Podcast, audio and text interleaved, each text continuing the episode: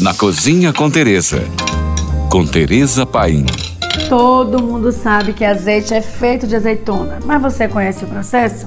Vale dizer que a extração do azeite de oliva é feita desde o período neolítico, quando só existiam oliveiras selvagens que ocupavam grandes bosques. Os frutos eram pequenos e, como o processo de extração era primitivo, era necessária uma grande quantidade de azeitonas para produzir apenas um litro de azeite, que, claro, era um artigo de alto luxo. Mas muito tempo se passou e hoje, na atualidade, tudo é mais produtivo e rápido. Após a colheita, os frutos devem ir para o lagar o mais rápido possível, tolerância máxima de 48 horas, embora o tempo ideal sejam até 12 horas.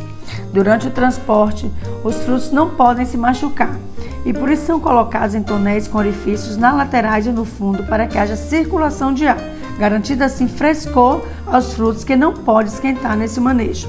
Outro cuidado necessário é que a colheita seja limpa, pois quando os frutos se misturam com pedras, terra e outras impurezas, correm o risco de romper a pele, que já entra em fermentação e que prejudica irremediavelmente a qualidade do azeite.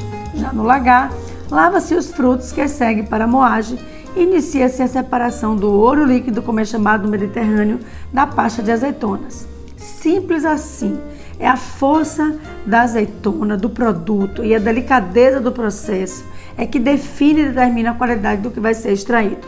Uma vez prontos, os azeites devem ser conservados em recipientes de aço inoxidável, de vidro escuro ou cerâmica esmaltada, em local escuro e fresco para que não oxide.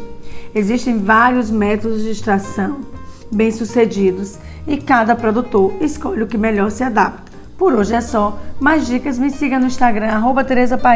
Ou se você tem alguma pergunta, mande para nós. Fique agora com nossa deliciosa programação GFM. Oferecimento tudo para montar a sua ceia natalina e renovar a sua cozinha em um só lugar. Natal Le Biscuit tem tudo e tem preço.